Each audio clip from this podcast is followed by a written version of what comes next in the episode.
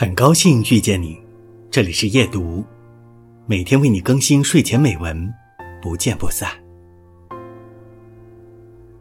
我们都是第一次面对自己的人生，在无数个关卡面前，会手忙脚乱，会紧张的彻夜未眠，会犯下自己认为不可饶恕的错误，会无奈的发现，我已经真的很努力了，但是依然做不好。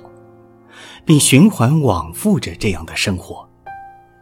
每当结束一天的疲倦，月亮上升，一个人静下来的时候，就突然很想对镜子里的自己说：“真是抱歉，给你这么狼狈的生活。